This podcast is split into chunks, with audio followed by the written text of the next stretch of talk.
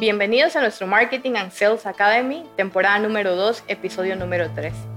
Hola Noé, es un gusto para mí estar aquí contigo el día de hoy en este podcast. ¿Cómo estás? Gracias Fer, ¿cómo estás? El gusto es mío.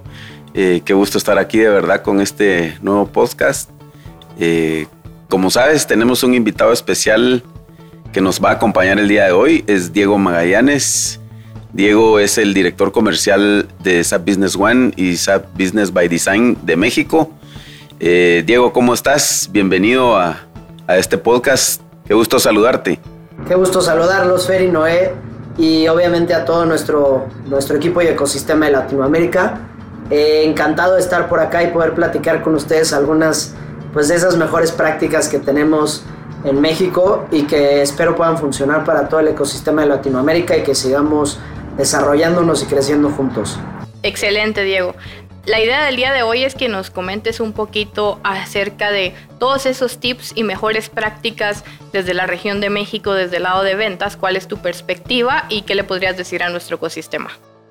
Claro que sí, Fer, con todo gusto. Mira, yo te diría que particularmente ahora en, este new normal, en este tiempo de pandemia, tenemos que pensar que nuestro negocio ha cambiado, ¿no?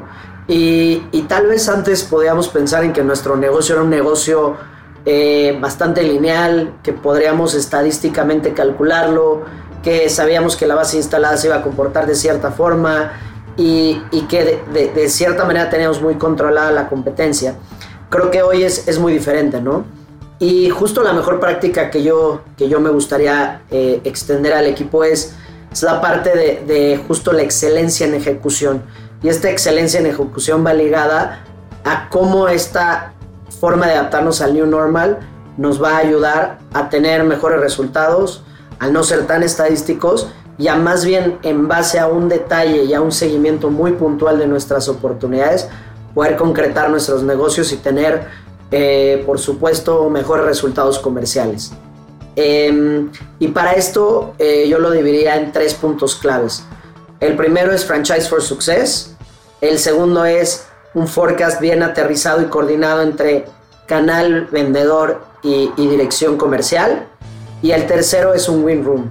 Eh, creo que son tres puntos claves para asegurar una buena ejecución y asegurar nuestros negocios. Excelente.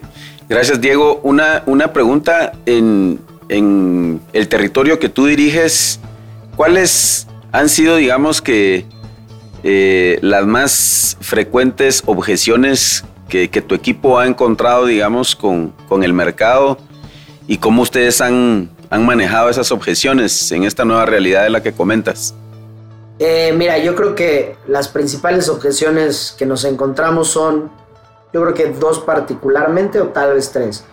La primera es el tema de, de liquidez de nuestros clientes, el tema de flujo.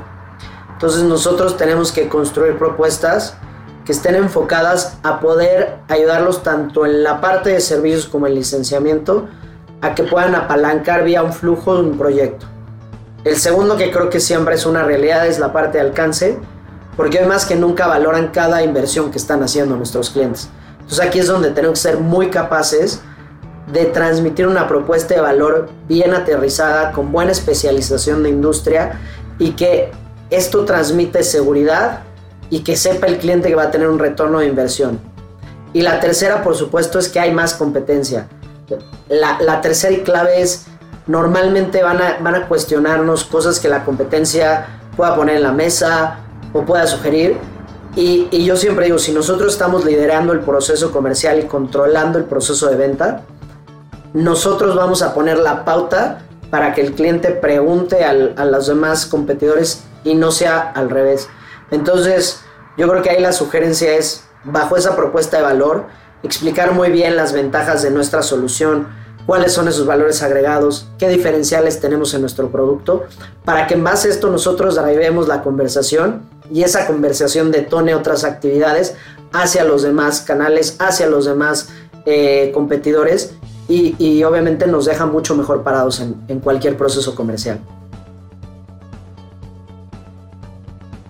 Desde el lado, Diego, yo, sé que lo comentaste al principio sobre Franchise for Success. ¿Qué nos podrías comentar? Yo sé que es una mejor práctica que tiene México. Em, ¿Cuáles serían esos tips hacia el ecosistema y cómo es la metodología? yo les diría que hoy puede ser que, que lo llamaría que tal vez es la base de cómo llevamos todo nuestro forecast y de cómo lo controlamos. Y Franchise for Success al final no es algo demasiado complicado. Como bien dices, es una mejor práctica en la cual basamos las fases de venta alineadas con ciertas actividades que se deben de cumplir con los clientes. Y esto nos permite entender eh, si el cliente ya está en un proceso de decisión, si el cliente ya validamos todos los, los, los tomadores de decisión están involucrados, si vamos avanzando y presentamos propuestas. Es, es, realmente, yo diría, un checklist que va alineado mucho a la, a la, parte que yo les comentaba de WinRoom, donde podríamos estar hablando de la misma forma que hablamos internamente en SAP con nuestros canales y alineando que las oportunidades van avanzando. ¿Qué nos permite esto? Saber que si un cliente lleva dos o tres semanas en la misma fase o en la misma actividad, seguramente algo está pasando que no, que no es óptimo en el proceso comercial. Y entonces esto debería de causar que detonemos alguna actividad para obviamente activar un trigger y darnos cuenta si el proceso continúa, si el prospecto sigue siendo un prospecto eh, para el mes, para el trimestre, para el momento, o si es algo que tenemos que ir trabajando a un más largo plazo y que definitivamente no debería de ser algo que tiene que estar en nuestro forecast y que es algo que vamos a poder cerrar y controlar. Entonces nos da, nos da un control mucho más cercano y, mucho más objetivo de lo que va pasando en cada una de nuestras cuentas. Y esto sirve para Net New Names, para base instalada, eh, porque al final ambas, ambas opciones eh, de clientes van a llevar un proceso y hay que asegurarnos que tenemos controlados todos esos pasos dentro del proceso. Excelente, gracias Diego. Em, Diego, yo quisiera preguntarte, em, ¿cuál sería, digamos, tu, tu recomendación hacia nuestro ecosistema de partners en cuanto a energizar, digamos, a, sus equipos de ventas y por supuesto que ellos también eh, pues tengan esa visión que de alguna manera eh, tú nos estás compartiendo de ir a esa nueva realidad y, tratar de inyectar al mercado, digamos, con, esa energía y esa propuesta de valor que, de alguna manera eh, pues necesitamos, ¿verdad? Que, que, ellos refuercen para que pues el mercado también vaya tomando la cadencia que, necesitamos. Sí, claro. Yo, yo te diría, Noé, que creo que lo primero es entender y creernos, porque es una realidad, que tenemos el mejor producto en el mercado. Esa es la, la, la uno. Y dos, yo creo que nuestros equipos comerciales deben de tener dos temas muy bien alineados. El, entender sobre todo cómo drivear el proceso comercial y, el, y, la propuesta de valor que vamos a presentar en cada uno de los deals, eh, aunado por supuesto a un soporte desde la dirección del canal y de la dirección y alineación con SAP. Es en el lado comercial. Y el segundo yo diría que hay que asegurar que todos nuestros colaboradores están en un buen momento también personal porque bajo la situación actual son dos cosas en las que tenemos que tener un muy buen balance.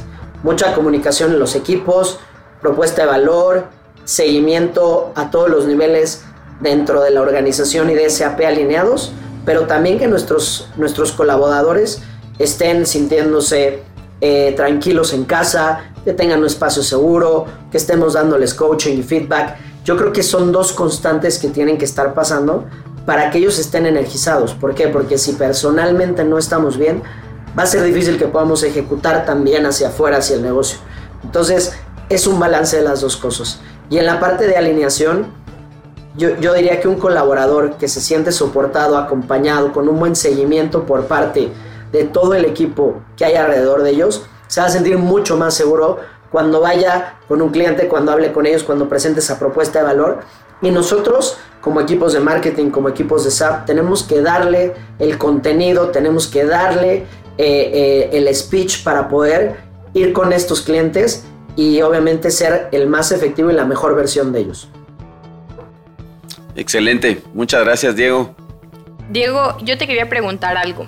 Yo sé que tener un forecast alineado con los canales y esa relación channel manager, marketing, eh, ¿Qué me podrías decir cuáles serían esos tips específicamente para tener una buena alineación y sobre todo del forecast, que, creo que es vital? Eh, yo, yo, aquí decía que siempre vi igual nuestros canales eran como, como los Reyes Magos o Santa Claus porque siempre nos traían sorpresas. yo creo que en la situación actual ha cambiado un poco eso. Cada vez son menos las sorpresas y más bien los deals que se están dando son porque están bien driveados. Y en esta parte el poder tener un forecast alineado eh, eh, es clave. Primero por el acompañamiento que puedan tener nuestros, nuestros CSMs, nosotros como directores, el equipo extendido de marketing, para saber qué actividades tenemos que detonar. Lo primero para tener un buen pipeline y un pipeline sano. Y lo segundo para que el forecast que estemos poniendo sobre la mesa sea un forecast en el cual podemos confiar como equipo. Y, eso va ligado atrás a lo que yo les platicaba de Franchise for Success, ¿no? Si tú sabes que se van dando los pasos que se tienen que dar, tú puedes poner un, deal en probable y en commit y asegurar que ese negocio va, a venir, ¿no? Y, lo vas a también poder asegurar porque vas a saber que si la cantidad a la que corresponde ese negocio, por algo no se da ese negocio, eh, que pueda ser un factor externo, bueno, tú tienes un plan B, un plan C y un plan D. Entonces nosotros tenemos que trabajar con ustedes para construir eso, para ir con el cliente y, presentar un frente unido. En ese frente unido donde el distribuidor y, la casa matriz van de la mano, se demuestra valor, se demuestra confianza y el cliente sabe que está trabajando eh, en un ecosistema unificado. Entonces, cuando estamos alineados con los canales en ese forecast, el, nivel de, accuracy que podemos tener es mucho más alto, la linealidad que vamos a tener es mucho más alta.